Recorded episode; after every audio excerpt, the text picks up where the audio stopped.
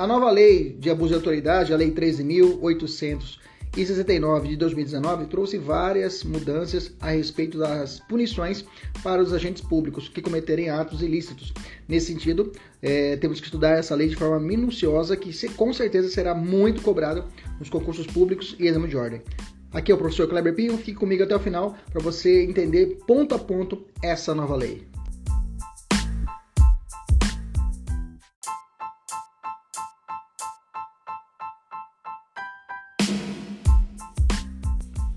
Artigo 24 da Lei de Abuso de Autoridade. Fala assim a lei, a sua a tipificação legal. Constranger sob violência ou grave ameaça funcionário ou empregado de instituição hospitalar pública ou privada a admitir para tratamento pessoa, pessoa cujo óbito já tenha ocorrido, com o fim de alterar local ou momento de crime, prejudicando a sua, prejudicando a sua apuração. Pena, detenção de 1 a 4 anos de multa, além da pena correspondente à violência.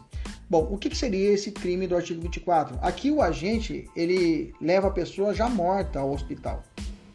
E com o emprego de violência ou grave ameaça, ele obriga o funcionário a receber o falecido da na instituição hospitalar como se ainda estivesse vivo.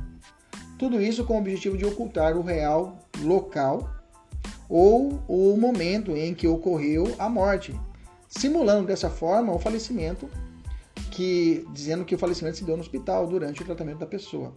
Exemplo, durante perseguição policial, a, a polícia acerta disparos em um bandido que não, que morre instantaneamente, que não morre instantaneamente.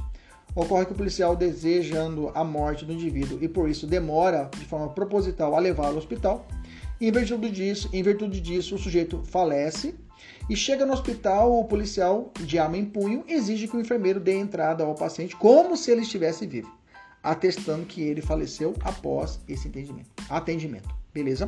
A consumação ocorre no momento em que o funcionário empregado da instituição hospitalar é constrangido pelo, pela autoridade. Beleza? O sujeito ativo pode ser praticado por qualquer autoridade pública. O sujeito passivo é, é o Estado que, que, e também o funcionário ou empregado da instituição hospitalar que a vítima da violência ou grave ameaça sofreu. Esse hospitalar pode ser público ou pode ser privado, viu, gente? Elemento subjetivo aqui tem, o, tem, tem que ser conjugado, é, o dolo tem que ser conjugado o parágrafo primeiro do artigo 1 com o artigo 24, né? Tem que ser conjugado, ou seja, tem que existir um dos elementos especiais do parágrafo 1 do artigo 1 conjugado com 24. Por quê?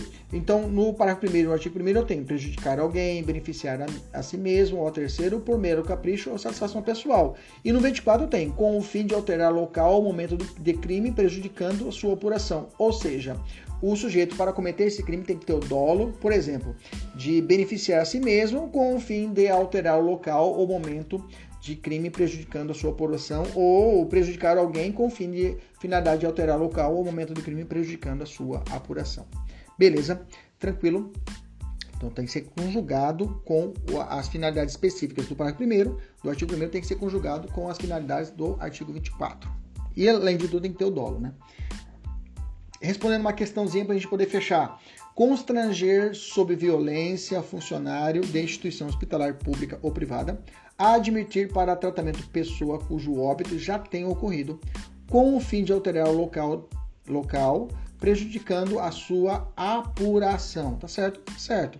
Lembra que eu falei para você que pode ser público ou pode ser privado.